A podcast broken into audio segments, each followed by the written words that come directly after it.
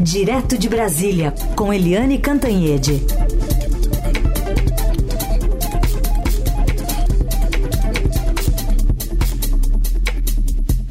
Oi, Eliane, bom dia. Oiê, bom, bom dia. dia. Tudo bem? Tudo bem. Bom, vamos começar falando então da reforma tributária na Câmara. O deputado Arthur Lira espera aprovar em primeiro turno até o fim da semana, mas vamos colocar para você ouvir também o que disse o relator da reforma, o deputado Agnaldo Ribeiro, que participou da reunião de líderes ontem na casa de Arthur Lira em Brasília e afirmou que está estudando uma ideia intermediária em relação ao que querem os estados, que querem unificação do ICMS com o ISS só para 2033. Vamos ouvir o que ele disse. Hoje alguns estados propuseram uma coisa intermediária, a gente está com a ideia também intermediária. Tem a ver com o percentual da transição dos impostos. Bom, Helene, todo mundo se reunindo num domingo à noite em Brasília é sinal de que tem muita coisa a ser negociada. Pois é, e o tempo está se esgotando, né? Porque, Heisen, uh, o recesso vem aí, né? Pelo menos um recesso branco. Então, tá todo mundo correndo na última hora para que essa semana seja decisiva para três projetos. Além da reforma tributária, é, que você citou também, o arcabouço fiscal que foi alterado no Senado e voltou para a Câmara, e o CARF. O CARF que é decisivo para o governo porque tem um voto especial, um voto qualitativo, é, que interessa muito ao governo, que desempata as decisões nas reclamações entre, ou nos é, atritos entre a Receita e uh, empresas contribuintes. Então vai ser uma semana muito pesada que começou ontem em pleno domingo. Né? O presidente da Câmara, Arthur Lira, já acionou os líderes, já acionou todo mundo, todo mundo voltou para Brasília antes, em pleno domingo, e a reunião foi ontem na residência oficial da presidência da Câmara. Então, a, hoje já está prevista a, a decisão sobre o CARF. O CARF é aquela, né? Já, já falei, né? É o tribunal que decide entre os conflitos entre as empresas, uh, as grandes empresas privadas e a Receita Federal. Então deve sair hoje, por quê? Porque já venceu o prazo de votação desse projeto e Uh, se não for aprovado, ele tranca a pauta do plenário. Então, primeiro o CARF, já hoje, depois arcabouço e a reforma tributária, e com algumas concessões do próprio relator, deputado Agnaldo Ribeira. A primeira é essa que você citou, né, que é adiar a fusão de ICMS com ISS só para 2033. Por que isso?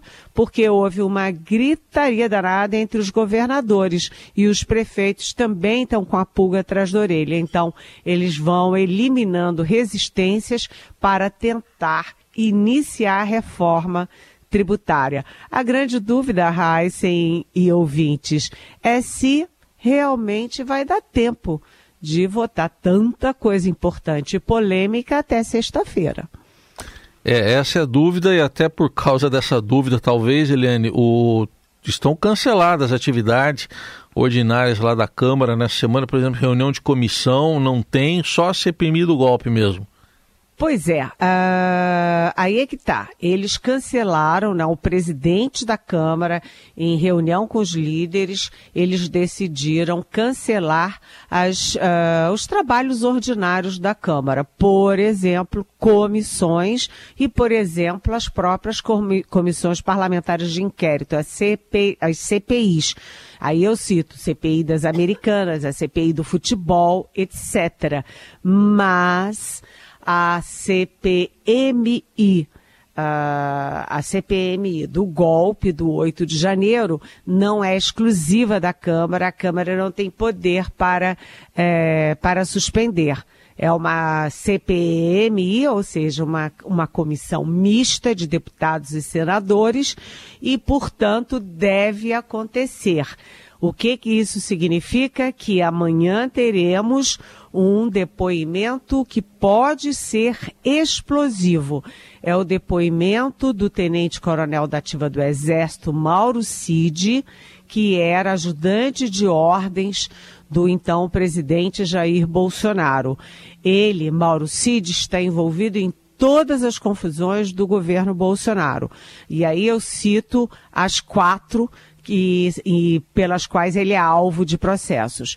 Uma lá atrás é o vazamento de uh, inquéritos, investigações sigilosas da Polícia Federal. Mauro Cid é, é apontado como responsável por esse vazamento e depois ele participou da live em que o Bolsonaro citou esses, esse vazamento, citou essa investigação de forma mentirosa. Usou uma investigação sigilosa da Polícia Federal para fazer fake news para seus apoiadores e para o país via live. Então, essa é uma do Mauro Cid. A segunda, ele é que deixou, ele é que assinou né, o requerimento de um avião da FAB e de uso de um sargento para ir a São Paulo, no aeroporto de Garulhos, para botar a mão no estojo é, de joias feminino da Arábia Saudita, um estojo milionário de diamantes, ouros, colares, anéis, é, enfim, um festival de diamantes e, aliás, foi uma operação mal sucedida, porque a Receita Federal bateu o pé e não entregou. O terceiro é, que o Mauro Cid está envolvido é da falsificação de atestados de vacina para Bolsonaro, a filha dele Laura, para o próprio Mauro Cid, a mulher dele e os filhos. Então, uh, além do golpe, né, ele, ele deverá ser sabatinado na CPMI do golpe, é, também por essas três coisas. Mas claro que o principal é o golpe, porque há várias mensagens no celular dele sobre golpe com outros militares, inclusive militar expulso do exército, como o capitão expulso Ailton, uh, Ailton Ramos, me parece que é o nome uhum. dele, e também uma minuta de golpe é, para fechar as instituições, para ele, é, anular a eleição do Lula e dar a vitória é, ou manter o Bolsonaro no poder. Né? Então ele tem muita coisa a falar. Ele já depois, na semana passada, a pedido da defesa, ele depois na Polícia Federal. Agora ele vai depor na CPMI. E isso significa que o depoimento da semana passada foi a portas fechadas. E ninguém até agora teve acesso. Mas o da CPMI é aberto com transmissão ao vivo. Então vamos ver o que que o Mauro Cid fala em favor dele. Será que ele vai matar no peito e assumir as culpas e defender o Bolsonaro ou ele vai dizer que estava cumprindo ordens do chefe que era exatamente o Bolsonaro. Então semana muito quente, gente. Alguma expectativa em Brasília para ele falar, Eliane? Sim, há muita expectativa, porque no caso da PF, por exemplo, ele, ele já tinha ido duas vezes a PF e ficado calado. Né, tinha ficado calado e a defesa dele e ele alegavam que não podiam falar porque não tinham acesso aos autos. Então, na semana anterior, uh, eles receberam os autos, receberam tudo, analisaram, não tinham mais desculpas. Então, decidiram falar. O depoimento dele na Polícia Federal foi de quatro horas. Não é pouca coisa, ou seja, ele pode ter falado muita coisa, pode ser se atrapalhado em umas, falado boas verdades em outras, enfim, isso a gente ainda não sabe. Mas se ele falou na Polícia Federal, ele pode estar se preparando para falar também na CPMI. Mas ninguém tem certeza porque ninguém é obrigado a produzir provas contra si e ele pode chegar lá e simplesmente não falar. Quer dizer, ainda há incógnita em Brasília. Heissing. De análise política direto de Brasília com Eliane Cantanhede, agora para falar de uma reunião importante do Mercosul na, nesta semana e eh, não é em Brasília, é em Porto Iguaçu, na Argentina, porque a Argentina até vai passar a presidência rotativa do Mercosul para o presidente Lula, né, Helene? Exatamente. É, o presidente Lula uh, hoje estará na Bahia, depois volta e ele vai para Puerto Iguaçu, na Argentina, para a reunião de cúpula do Mercosul.